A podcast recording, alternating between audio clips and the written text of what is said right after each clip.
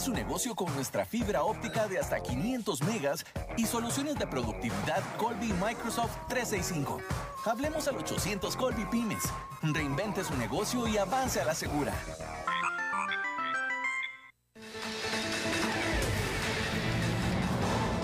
Más noticias en nuestra web, crc891.com.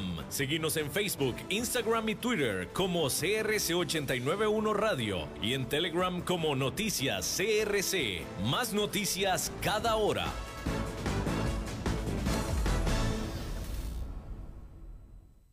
CRC 89.1 Radio y Cadena Radial Costarricense no se hacen responsables por las opiniones emitidas en este programa.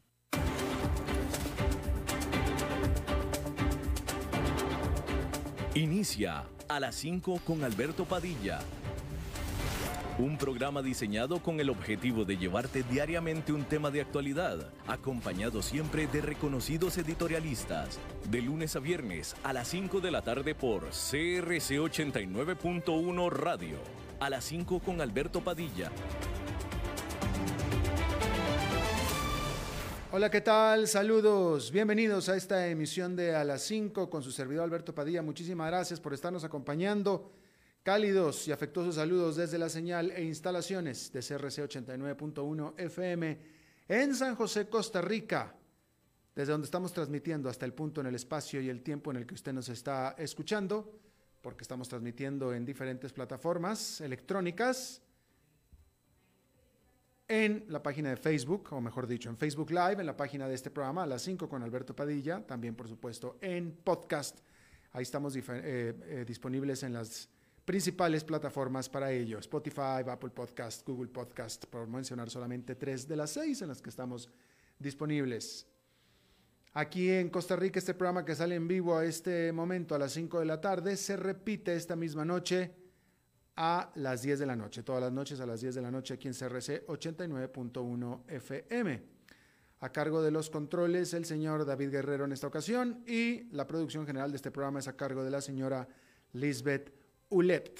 Un poco más adelante, le aviso, tenemos, vamos a tener un reporte desde Honduras para conocer la grave situación crítica por el paso no solamente del huracán Iota, sino hace dos semanas también del huracán ETA, ETA y OTA, que devastaron doblemente a Honduras. Eso será hasta eh, un momento más. Antes de eso, déjeme informarle que ya por fin le dieron la luz verde para despegar al 737 MAX de la Boeing, este avión que lleva 20 meses estacionado luego que dos de ellos se estrellaran hace 20 meses, uno en África y otro en el sudeste asiático.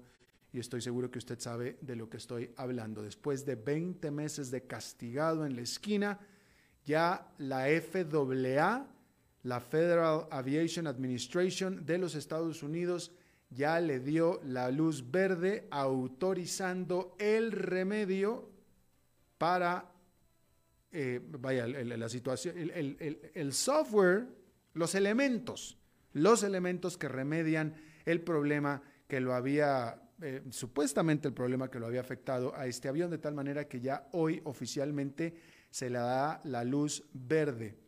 No significa eso, sin embargo, que ya los aviones van a poder volar. A lo que le dio la luz verde es al remedio, que el remedio viene en la forma de un software que hay que implantarle a los aviones y ese todavía no se les implanta. Y una vez que se les implante, también los pilotos de los aviones tienen que hacer horas de simulador en un simulador con ese mismo software integrado. De tal manera que ya la FAA le dio la autorización al avión una vez que todos los elementos estén jugando al mismo tiempo integrados en el avión. Eso es lo que todavía no sucede, pero que sucederá. Eh, aquí en América Latina, hasta donde yo tengo conocimiento, puedo estar un poco equivocado, pero hasta donde yo sé, solamente Copa Airlines y Aeroméxico tienen el 737-800. Creo que así es. a lo mejor se me está escapando alguna brasileña, pero creo que estas son las únicas dos que lo tienen. Y bueno, pues veremos cuándo es cuando estas dos empezarán a volarlos. El avión ya era el avión más seguro del mundo, aún con este problema que tuvo, pero ahora definitivamente será definitivamente el avión más seguro del mundo y será una excelente opción para volar en estos momentos en, lo que, en que las aerolíneas están buscando reducir costos, puesto que este avión de última generación tiene una operación de costo, una, operación, un eh, costo de operación bastante bajo, pues simplemente por lo moderno de sus motores. Pero bueno, buena noticia para la Boeing y yo en lo personal espero el momento para poder subirme a uno de estos ultra, ultra modernos aviones. Bueno, mientras esto sucede, déjeme, vamos a hablar acerca de eh, la situación económica. Hay que decir que todo el mundo, primero que nada, pues en todo el mundo todos sabemos que la crisis del COVID-19 ha generado una eh, crisis, valga la redundancia, sin precedentes en general, pero también un estímulo económico también sin precedentes. Eso es otra de las cosas que ha generado el COVID-19. Y la cifra de los estímulos a nivel mundial ha sido o es estratosférica. De acuerdo a un informe del Fondo Monetario Internacional, desde el inicio de la pandemia, gobiernos y bancos centrales han desplegado 19.500 billones de dólares con B. En inglés sería trillions. Esto nada más para ponerle un piso a la economía mundial, para evitar que se desplomara mucho más. Los gobiernos anunciaron por sí solo, nada más los gobiernos, 12 mil... A ver, déjame le vuelvo a, leer la cifra. Estoy hablando de 19,5 billones. 19,5 billones. ¿Sí? Los gobiernos han anunciado por sí solos 12 billones con B en estímulos. Esto a septiembre. Por su parte, los bancos centrales han puesto al menos otros 7,5 billones, que son 7 billones 500 mil millones. Es que así es, exactamente. Que esa es la parte que me confunde. Al decir yo un total de 19,5 billones, quiere decir esto que son 19 billones 500 mil millones. Uy, confuso tantas estas cifras, ¿sí? Eh, y bueno, entonces los bancos centrales han puesto 7 billones 500 mil millones para suavizar el impacto de la pandemia sobre la economía o sobre las economías. La ayuda claramente ha sido clave, definitivamente, pero también es claro que no ha sido suficiente para evitar un duro golpe. La actividad económica y el empleo en grandes partes del mundo, incluyendo Europa y Estados Unidos, permanecen bien por debajo de los niveles que existían antes de la pandemia.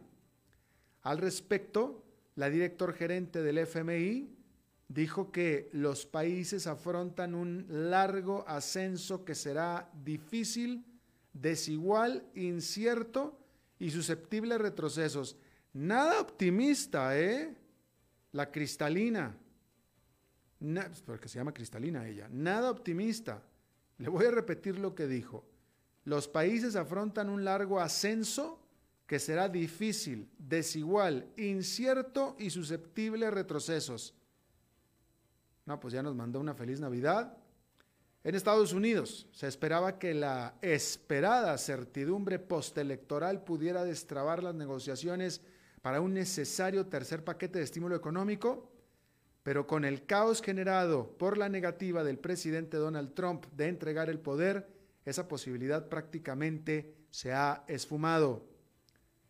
Por su parte, la Unión Europea está enfrentando oposición interna por parte de Polonia y Hungría, que podría retrasar la aprobación final de un muy necesario fondo de recuperación del coronavirus por 950 mil millones de dólares el cual comenzaría a desplegarse el primero de enero, pero que necesita un voto unánime de todos los miembros de la Unión Europea. bueno, ahora, en Estados Unidos, y si los consumidores no aparecen durante la época navideña, ¿qué va a pasar? Las tiendas comerciales en Estados Unidos tuvieron una razón más para estar pesimistas en la que debiera ser la optimista temporada navideña. Y es que las ventas comerciales subieron durante octubre un magro 0,3% comparado con septiembre. Se trata de un crecimiento menor al que, anticipaban los economistas y bastante menor que el 1,6% registrado en septiembre. De hecho, el gasto en algunas categorías cayó. Las tiendas de ropa, las departamentales y las de artículos deportivos, todas vieron sus ventas caer en más de un 4% durante octubre. Se trata de la tasa de gasto comercial más débil desde el golpe inicial por la pandemia, o dicho de otra manera, desde la recuperación.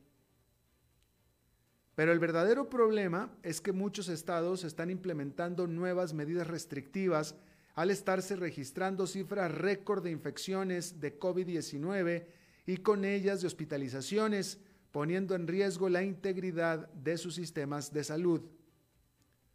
Por tanto, el temor es que esta situación afecte la confianza del consumidor y con ello golpee el gasto durante la que es la temporada comercial más importante del año para las comerciales y aún más este año en que la actividad se desplomó durante varios meses.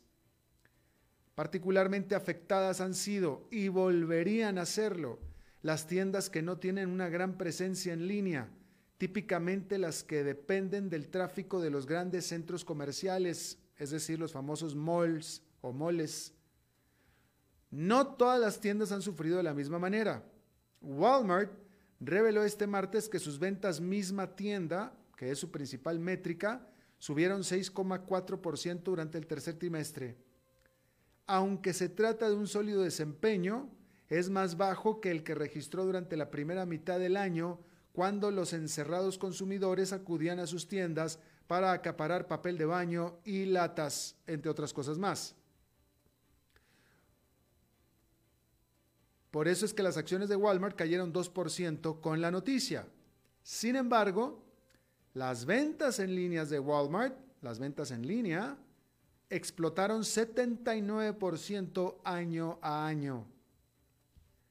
Luego del golpe inicial por la pandemia, las ventas comerciales han venido creciendo durante seis meses consecutivos. Esto se explica en gran parte por los estímulos económicos que el gobierno y Banco Central han estado inyectando. Las ventas de octubre fueron un, 7, un 5, un 5,7% más que las registradas en octubre del año pasado. Y el consumidor en octubre gastó 26 mil millones de dólares más que lo que gastó en febrero. Pero ante la caótica situación política en Washington, ya nadie espera vaya a darse más estímulo económico por más que éste sea y siga siendo clave.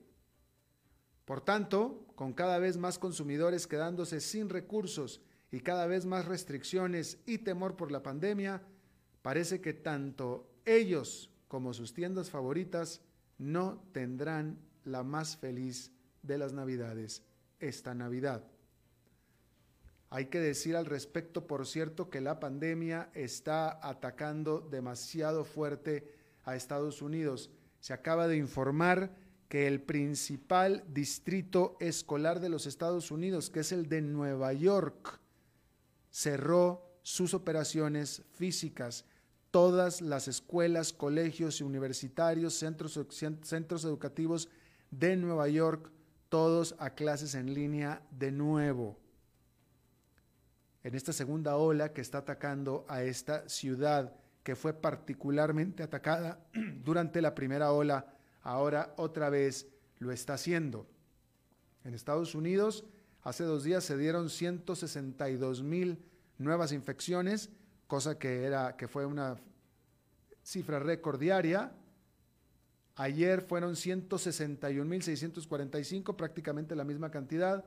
A este momento en Estados Unidos a esta hora 135 mil, muy seguramente se va a alcanzar los 165, pero por lo pronto en Nueva York las escuelas, otra vez todos los muchachos a estudiar desde la casa en una segunda ola de confinamientos que se está dando en esta ciudad por la pandemia. Bueno, en otra información, la industria de los cuidados de la salud de Estados Unidos vale varias decenas de miles de millones de dólares, cosa que huele a miel para el gigante oso que es Amazon. De tal manera que así nace la farmacia digital Amazon, Amazon Pharmacy. El servicio en la práctica es una farmacia tradicional con los debidos beneficios para los miembros Amazon Prime como entrega inmediata gratuita. Otro beneficio es que Amazon Pharmacy acepta la mayor parte de los seguros de cuidados médicos más importantes de los Estados Unidos. Una de las pocas salidas que la confinada gente hace es ir a la farmacia. Bueno, pues Amazon Pharmacy pretende que ya ni eso sea necesario. En realidad, Amazon Pharmacy es una extensión del servicio ya existente de Amazon PillPack, la farmacia en línea que Amazon adquirió en el 2018 por 700 millones de dólares y que tiene licencias para operar en todo Estados Unidos y entrega a domicilio medicamentos en sus dosis correctas, etc. Ese mismo año, Amazon despertó gran expectativa anunciando una sociedad para cuidados de salud con otros dos grandes nombres, pero de la industria financiera, no farmacéutica, que son Berkshire Hathaway y JP Morgan Chase. Pero pues esa empresa, esa sociedad no ha dado grandes anuncios hasta el momento y por tanto pues tampoco grandes resultados. Y como a todo lugar al que aterriza Amazon lo, lo conquista, bueno, pues las farmacias establecidas comenzaron a sudar frío. Las acciones de Rite Aid se desplomaron 16% con el anuncio de Amazon. Las de CVS cayeron 9%. Good RX o Good RX se hundieron 22% sus acciones.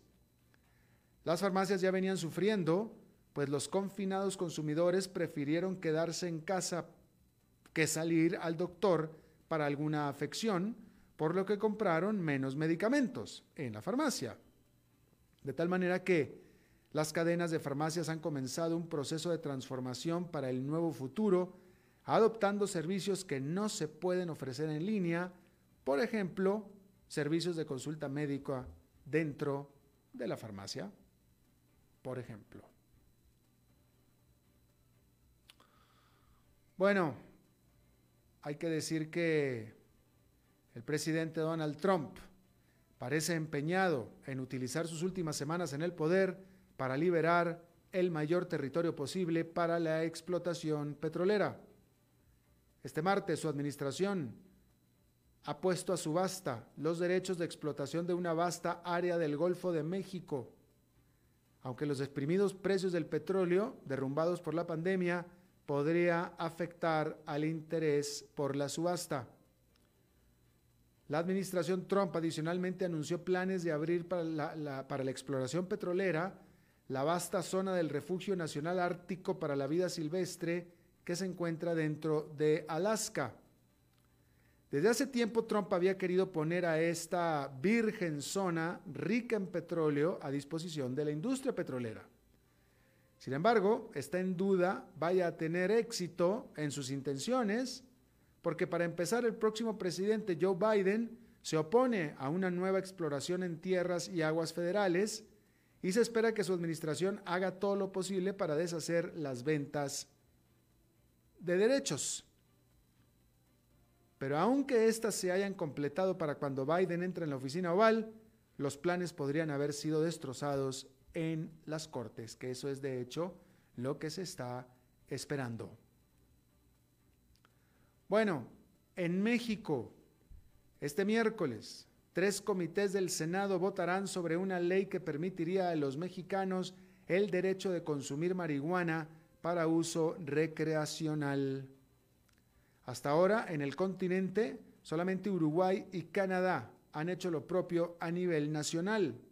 En Estados Unidos ha sido una cosa de estados. En México, los carteles dominan el comercio ilícito de la droga y el apoyo público por la legalización es realmente bajo. Pero los activistas lograron poner al país en este punto, hasta este punto donde se encuentra, por medio de convencer a la Suprema Corte de que la prerrogativa del uso personal de la hierba está inserta en la Constitución. La Corte determinó que de aprobarse la ley en el Senado, esto tiene que suceder antes del 15 de diciembre, por eso se hace la votación hoy. El Senado está nominado, no es cierto, está dominado por el partido oficial, Morena, quien apoya la ley, aunque tiene un ala conservadora que la rechaza aunque se espera que sea aprobada por las dos cámaras del Congreso sin problema. Luego vienen las tensas discusiones sobre qué tanto regular el mercado legal de marihuana, porque una muy poca regulación alentaría demasiado uso a la marihuana y equivaldría a un simple botín fiscal por aquello de los impuestos que se colectan. Pero demasiada burocracia alentaría el mercado negro y dejaría fuera a los productores y compradores más pequeños o bien más pobres. Bueno, allá en Nueva York esta fue una jornada negativa más con el índice industrial Dow Jones perdiendo 1,16%, con el Nasdaq Composite cayendo 0,82% y el Standard Poor's 500 perdiendo 1,16% ante la mala noticia económica que representó el informe sobre las ventas comerciales que le acabo yo de presentar un poco más hace un poco más de tiempo. Y con esta decisión, que no puede ser una buena noticia para el mercado, por ejemplo, la de Nueva York, que cerró las escuelas, su distrito eh, escolar, más otras decisiones más que se van a estar tomando, porque se espera que otros estados sigan tomando decisiones, como se han sucedido, pues no puede definitivamente ser buen ánimo para los inversionistas. Bien, ahí lo tiene usted. Vamos a hacer una pausa y regresamos con una entrevista. A las 5 con Alberto Padilla por CRC 89.1 Radio.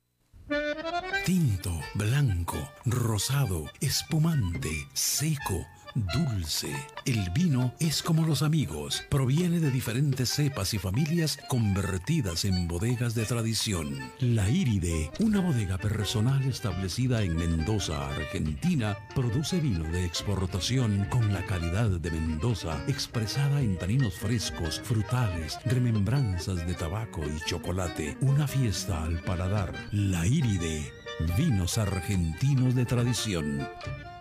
Evitar el contagio. Ya sabes cómo hacerlo. El reto está en no dejar de hacerlo. Seguite lavando las manos frecuentemente con agua y jabón. No te toques la cara sin haberte lavado las manos primero. Tapate la nariz y la boca con el antebrazo antes de toser o estornudar.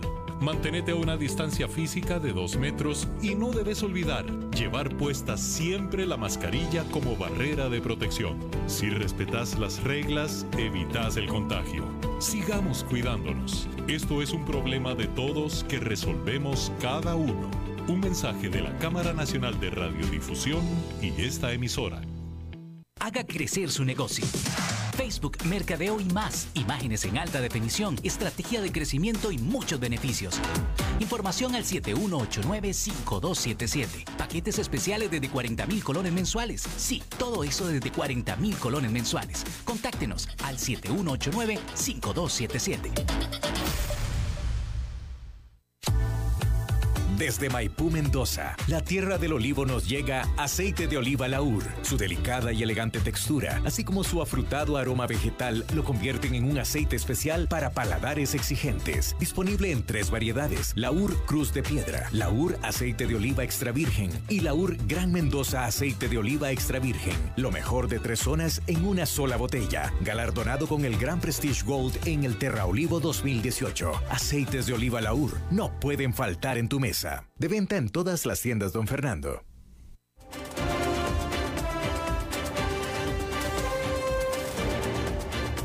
Seguimos escuchando a las 5 con Alberto Padilla.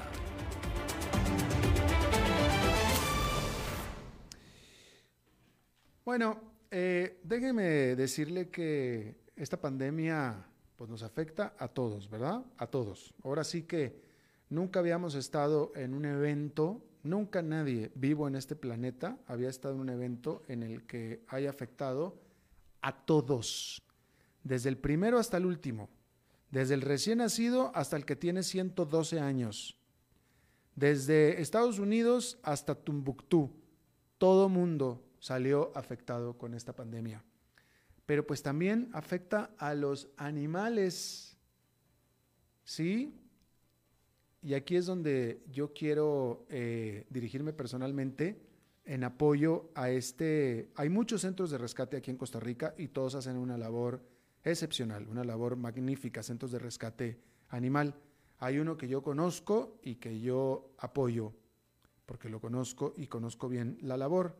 Eh, hay que apoyarlos a todos. Yo voy a hablarle del que yo conozco y, que, y que yo sé que hace muy, muy buena labor, que es el Centro de Rescate Jaguar, el Jaguar Rescue Center, localizado cerca de Puerto Viejo en Limón.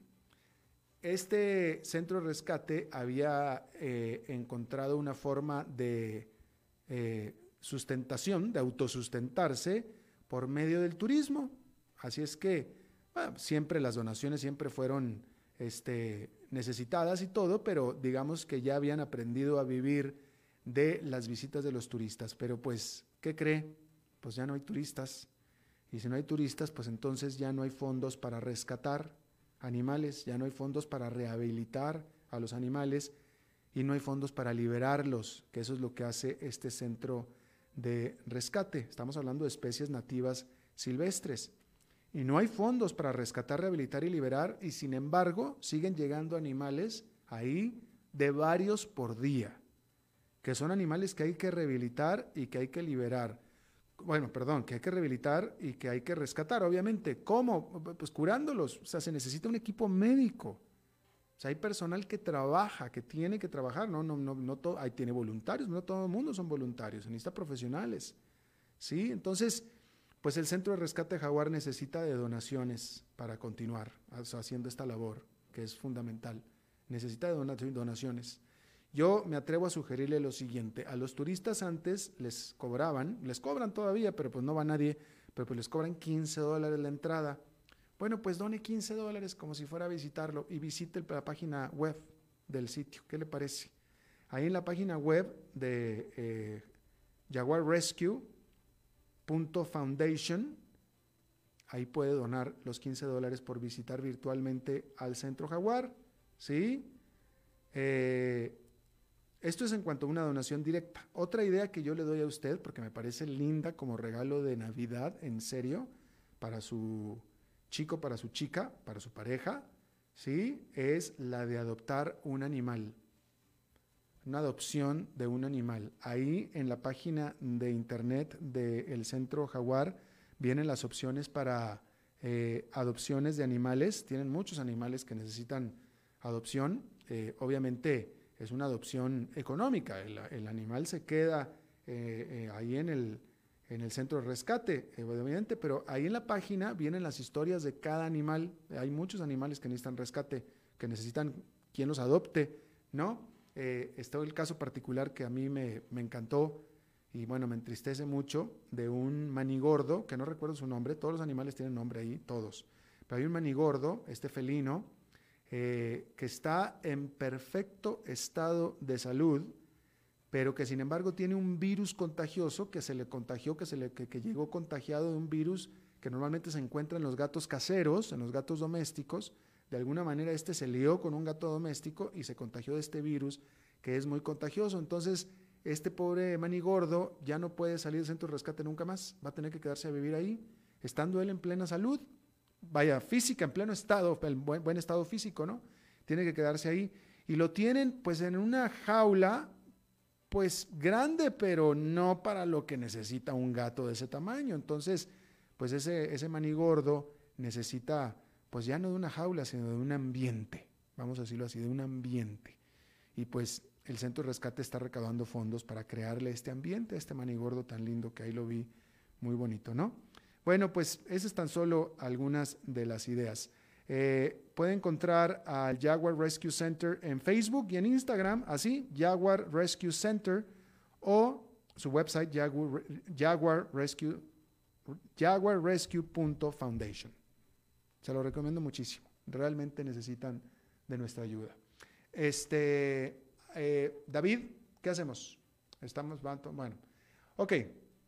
Eh, bueno, déjeme informarle que eh, esto se lo informé ayer, pero es que vamos a pasar nosotros a Honduras, donde el huracán Iota entró ahí a tierra de lleno como categoría 4 en la misma zona donde hace solo dos semanas ETA había devastado la zona norte de Nicaragua y Honduras. Le había yo dicho desde ayer que Iota entró a tierra con vientos de 257 kilómetros por hora y ha traído 31 kilómetros por hora en solamente 36 horas. Es el tercer huracán en esta temporada, algo que solamente ocho huracanes habían hecho en los últimos 169 años.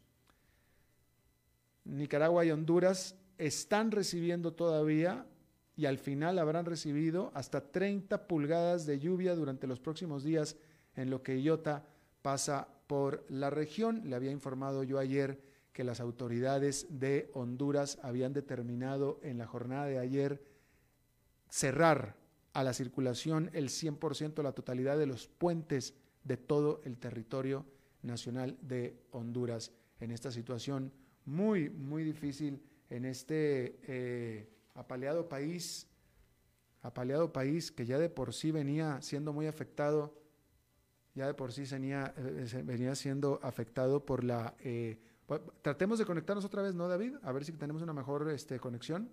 No se puede. Entonces nos vamos así, vamos a ver. Mayra Navarro, ¿estás con nosotros? Hola, Mayra. Hola, a ver, no. No, vamos a intentar otra vez, ¿no, David? Porque no, no, no se está pudiendo. A ver, no. Sí, es que tenemos a Mayra. Seguramente, ya nos dirá Mayra si es que nos podemos conectar con ella, pero seguramente hay problemas de eh, conexión con Honduras. Eh, usted o yo, eh, una conexión terrible. y de alguna manera ha sido escasa la información que ha eh, surgido desde eh, Honduras, pero eh, las imágenes, no sé si a usted le han llegado, pero las imágenes son terribles y son imágenes que yo vi de San Pedro Sula. San Pedro Sula es una de las ciudades más grandes de Centroamérica.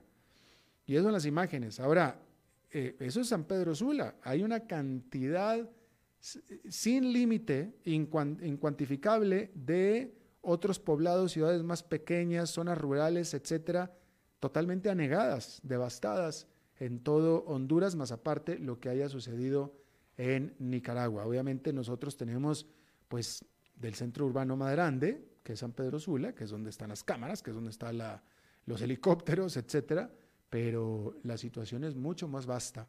No, no David, no se puede. Fíjate que si puedes preguntarle si es por el huracán, a ver si, te, si puedes comunicarte con ella, que no, no tenemos comunicación. Fíjate, es que sí, es, ese es uno de los problemas. Acá ya estaba diciendo que hay una falta de información de Honduras y bueno, no dudo ni tantito que haya habido daños importantes en la infraestructura y estamos siendo víctimas de eso. No, ¿verdad? Imposible. No. Bueno, lástima. Este, lástima. Eh, situación muy, muy difícil. Eh, las imágenes que había visto yo, eh, bueno, San Pedro Sula, La Ceiba, que es el puerto eh, al Atlántico más grande de Honduras, también con grandes, grandes daños. Eh, me habían reportado a mí daños muy importantes también en la isla de San Andrés, esta isla colombiana, pero que está frente a las costas de Honduras. Estaban diciéndome de gran, gran devastación. No tengo información todavía de las famosas islas de la bahía, que se le llaman, que son estas islas que están frente a la Ceiba, notablemente Roatán, que es la más conocida, pero también Utila y Guanaja, estas tres islas hermosísimas, eh, seguramente también recibieron grandes, grandes daños, pero pues si no hay electricidad, no hay manera de comunicarnos, pues la información eh, desafortunadamente no, no, puede fluir. Y bueno, pues esto es una lástima, ¿no?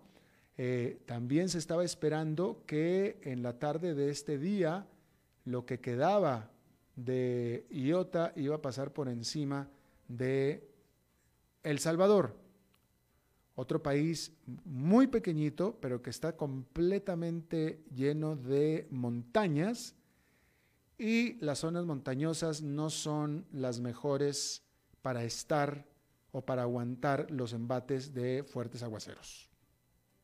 Porque zona montañosa con fuerte aguacero significa fuerte destrucción, desafortunadamente. Y, El Salvador, haga usted de cuenta que está en Nepal. O sea, es, todo es montaña y, y desafortunadamente bueno, pues si usted me... Latinoamérica, Centroamérica está lleno de montañas y cualquiera de los que me está escuchando puede relacionarse con lo que estoy yo diciendo y muchos de ustedes incluso lo están sufriendo o lo sufrieron con los embates de, este, de estos dos. Es increíble, es increíble porque dos, dos huracanes gigantes, devastadores, con dos semanas de diferencia sobre la misma zona. Una zona definitivamente muy, muy desdichada. Bien. Eh, bueno, pues a ver, déjeme, eh, vamos a hablar un poco acerca de la situación, de esta situación en Washington que Donald Trump está haciendo innecesaria e inexplicablemente difícil, innecesaria e inexplicablemente caótica, desafortunadamente. Eh, que es este, esta posición de él de negarse a la transición de la presidencia. Eh, no tendría por qué ser así, no tendría en lo más mínimo por qué ser caótica, no tendría por qué ser problemática, pero Donald Trump está eligiendo hacerlo así. Eh, desafortunadamente los ánimos están tan caldeados en este asunto que es imposible ya, es imposible, yo ya me di por vencido, es imposible hablar de este asunto sin que los ánimos se caldeen, ¿no?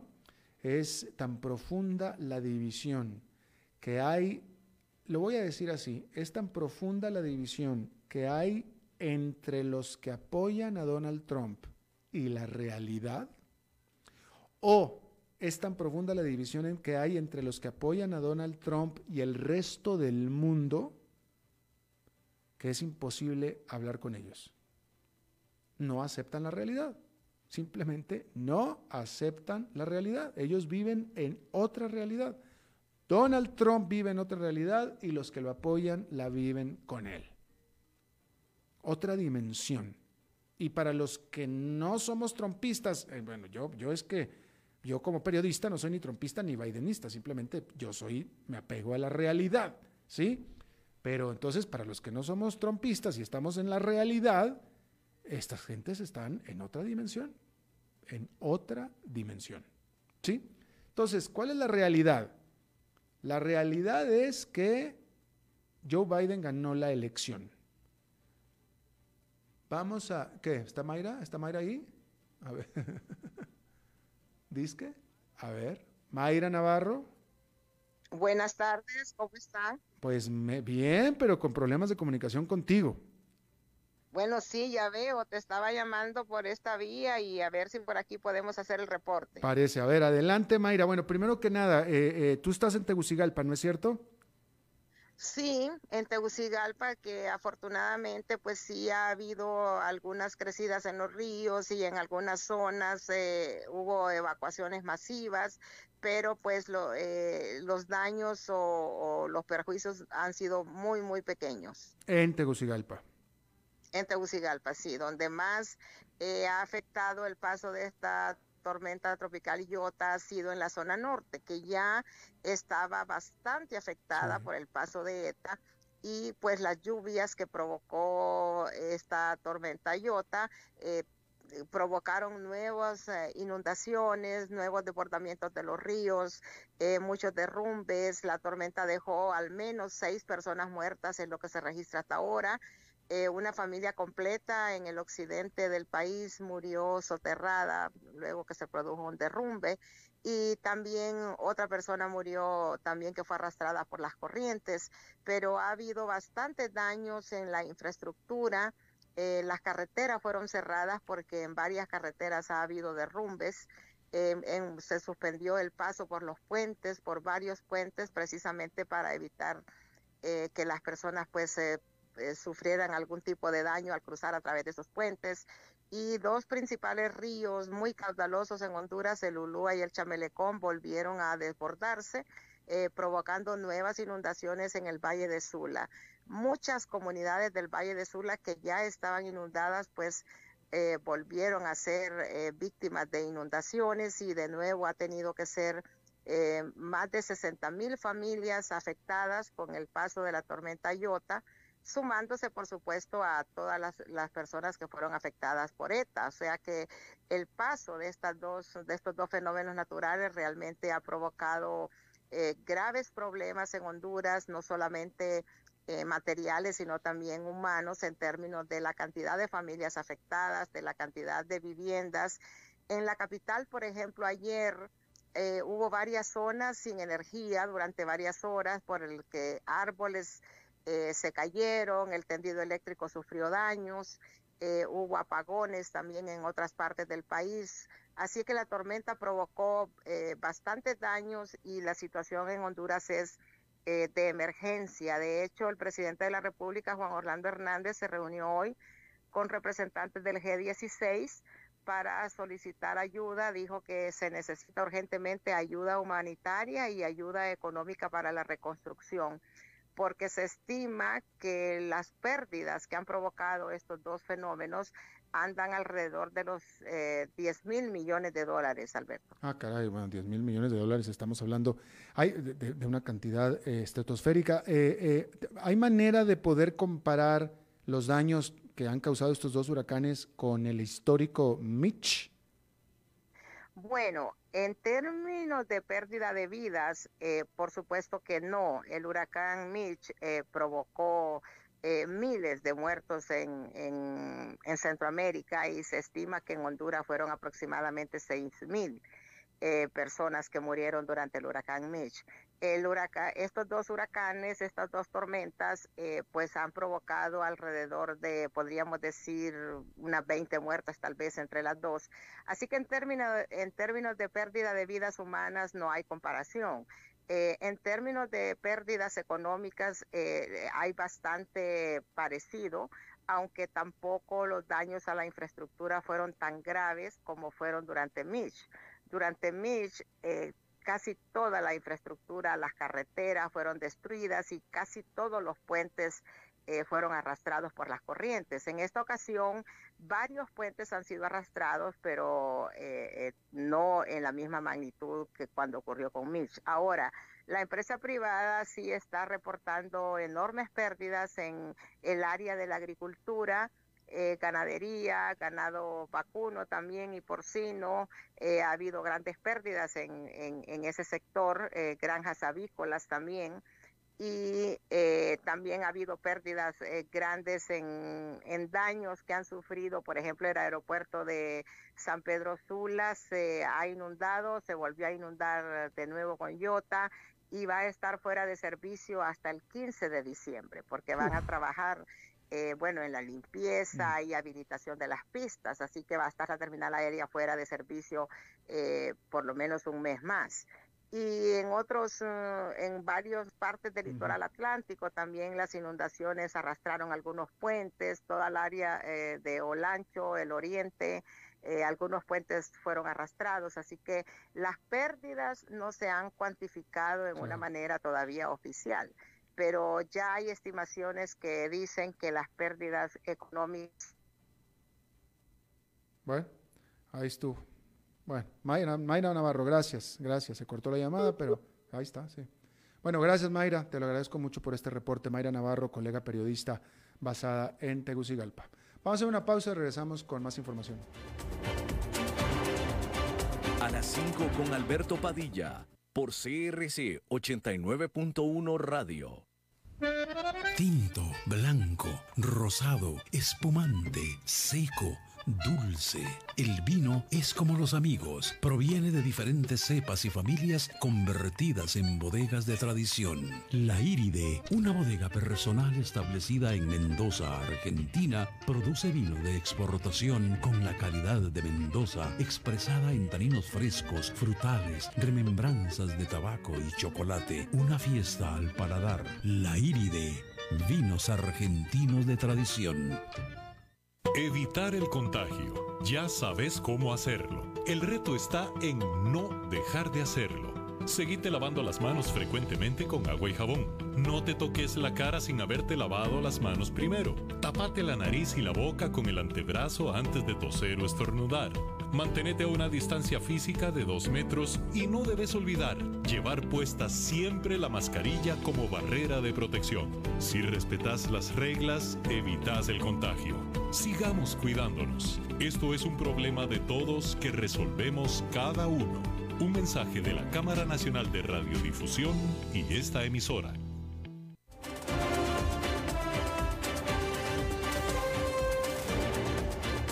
Seguimos escuchando a las 5 con Alberto Padilla.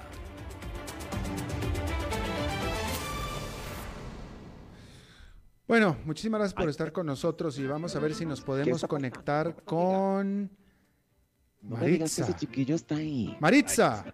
Ay, no, ay, no. Maritza. No lo puedo creer. yo tampoco lo puedo creer. No me lo digas que sos vos. No, al contrario, yo soy el que no puedo creer que esté yo contigo después, por primera vez, yo diría que en casi un mes, Maritza. Mi vida, si vos andabas jeteando, sabrá Dios en el Caribe dónde y con quién. Eh, bueno, no sé yo qué será jetear, pero este mejor. Mi vida, como, pero como no vas a ver. mejor no me meto a preguntar. Este, ay, chiquillo, pero que, que mi corazón siente felicidad. Igualmente, me lleno de alegría de estar aquí, que, que estés con nosotros. Este, hace tiempo la que dicha es grande, qué lindo. ¿La, la, la qué? La dicha. Sí, sí, sí, sí, qué bueno, sí. La dicha. Ay, qué bello. Sí. Mi vida precioso. Te tengo cuento. Pues, échame el cuento. Te lo tengo. Échamelo. Chiquillo, cada vez que yo abro internet desde mi pequeño dispositivo y mi pequeño reproductor femenino, porque es femenino, porque es mío, Ajá. Yo siempre digo, el mundo está cada vez, yo no sé, algo está pasando. ¿Sabes qué pasó? Y esto los invito a que lo busquen para que vean que yo no me lo invento. Esto pasó en India. Ajá. Veme qué lindo. Ay, Alberto, es que yo no sé cómo decirte esto. Ay, no, para que tú no sepas cómo decir algo es que ahí viene la bomba atómica. Ay, mi amor, pero es que son cosas increíbles que pasan around the world. Imagínate que un hombre, este, un, indio, él iba viajando normal, iba ahí en, el, en, el, en, el, en, el, en el aeropuerto, eh, él iba para Dubai. Y fíjate vos que un policía lo vio raro, lo vio caminando como raro. Dijo, algo está pasando, something is wrong with this guy. Y fíjate que de repente lo detiene y le preguntan, señor, ¿are you okay? Algo está pasando. Y, uno dice, es que tiene droga. Pero mi amor, si yo te digo lo que él tenía y a dónde lo tenía, te invito a que te sentes. Ok, este, a ver, y cuéntanos qué tenía y en dónde lo tenía, Maritza. Fíjate vos que lo que tenía era oro escondido en el recto. oro. Oro. Eh, Gold. The Golden Red. El trasero más caro. Ay, mi vida. Él tenía. Ahí está Roberto matizando tu nota tan importante. Él tenía hasta el cecerete de oro, el sicirisco. Oye, ¿y cómo sospechó el, el, de la policía que el otro caminaba muy curioso qué? Claro, mi amor. ¿Sabes? Es que no, no a ver. Caminaba como constipado, ¿no? Vamos a ponernos en contexto. No era que tenía ahí una pepita.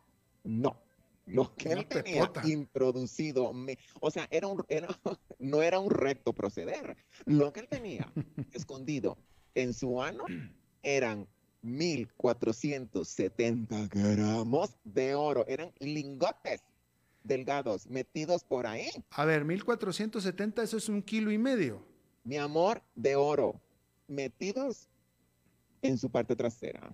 Oye, este, ok. No, bueno, no ahora, yo, yo no soy experto en este tipo de noticias, pero eh, no es raro que contrabandeen drogas. no. ¿eh? Claro, no es raro, eso No, es muy común, dro- mi amor. drogas, pero, pero oro.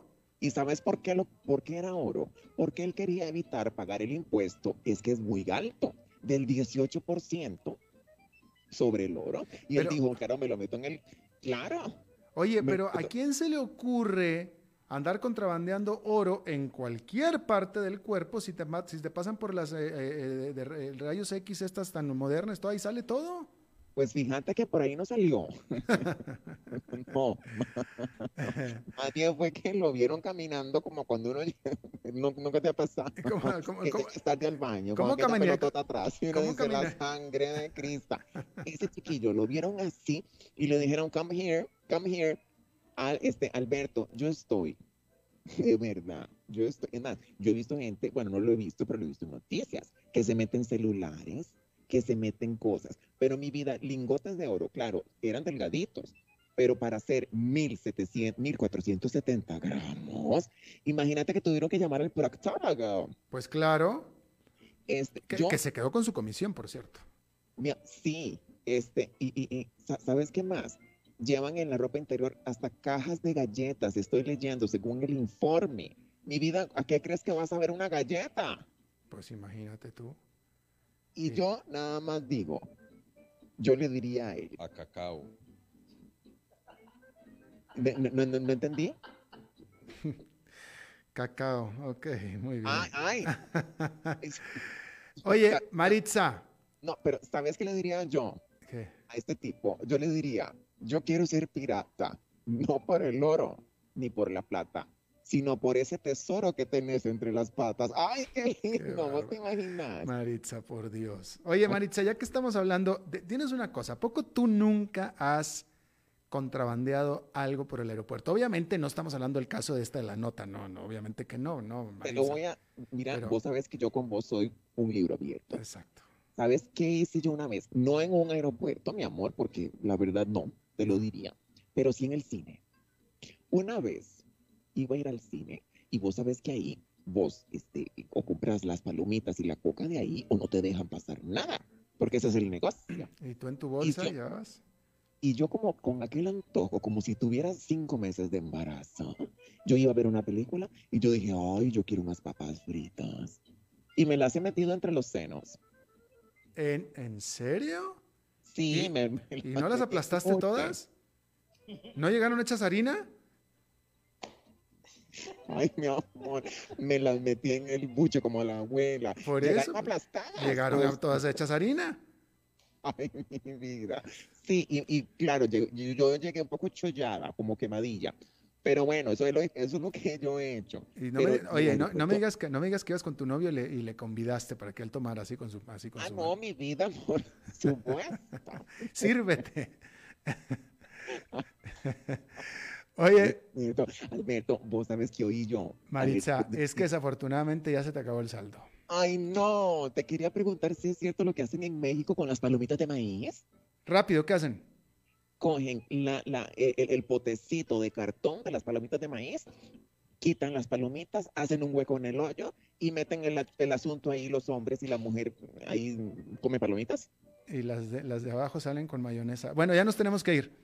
Ya nos tenemos que ir. Amor precioso de mi vida, te mando un beso. Me alegro que podamos estar conectados, mi vida. Qué bueno que sí, ojalá otra vez. El lingote. Hasta luego, Maritza. Bueno, mi vida. te Bye, amo. bye. Bien, y eso es todo lo que tenemos por esta emisión. Muchísimas gracias por habernos acompañado. Nos reencontramos en 23 horas. Que la pase muy bien.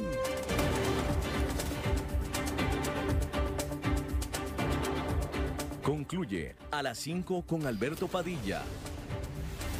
Un programa diseñado con el objetivo de llevarte diariamente un tema de actualidad, acompañado siempre de reconocidos editorialistas, de lunes a viernes a las 5 de la tarde por CRC 89.1 Radio, a las 5 con Alberto Padilla.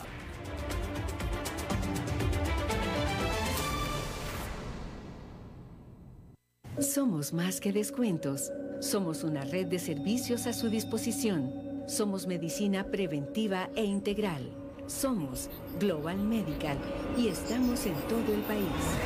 Farmacias, ópticas, especialidades médicas, laboratorios. Somos Global Medical. Salud total a su alcance. Llámenos al 4010-0171. Síganos en redes sociales como Global Medical Costa Rica. Colby Negocios, soluciones para pymes, le presenta las noticias CRC de la hora.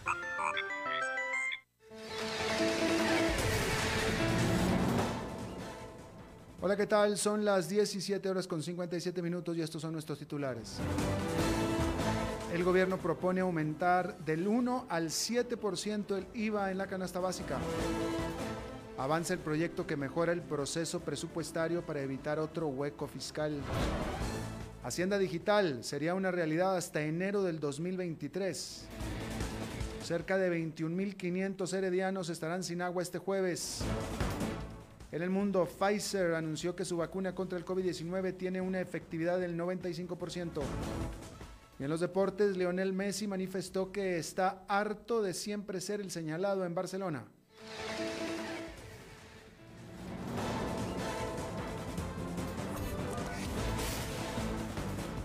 Gobiernos locales.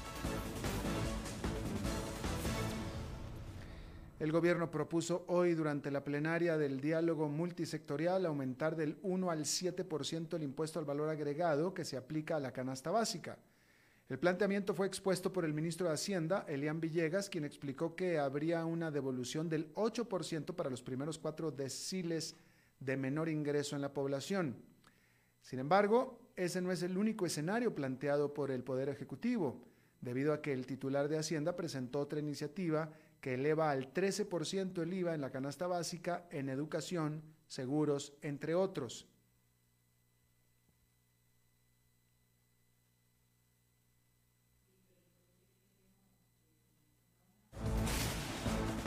La economía. Los diputados de la Comisión de Asuntos Hacendarios dictaminaron afirmativamente hoy el proyecto de ley para mejorar el proceso de control presupuestario. La iniciativa busca corregir los, errores detectados en la investigación del llamado hueco fiscal por 900 mil millones durante la administración del expresidente Luis Guillermo Solís y los 182 mil millones que utilizó la exministra de Hacienda Rocío Aguilar para cancelar deuda del Estado sin contenido presupuestario ni autorización legislativa. Tras la aprobación en segundo debate del proyecto de ley Hacienda Digital en el Ministerio de Hacienda, aseguran que su implementación se vería reflejada hasta enero del 2023. La entidad comunicó que se tiene previsto realizar los procesos de licitación entre enero y octubre del 2021. Posteriormente se efectuará la parametrización y adaptación de los sistemas para que sea una realidad en enero del 2023. Servicios. Cerca de 21.500 heredianos de zonas como Mercedes, Flores y San Roque estarán sin agua la noche de mañana y madrugada del viernes. La empresa de servicios públicos de Heredia comunicó que el corte será de 9 de la noche a 5 de la mañana con el fin de disminuir la afectación para los usuarios.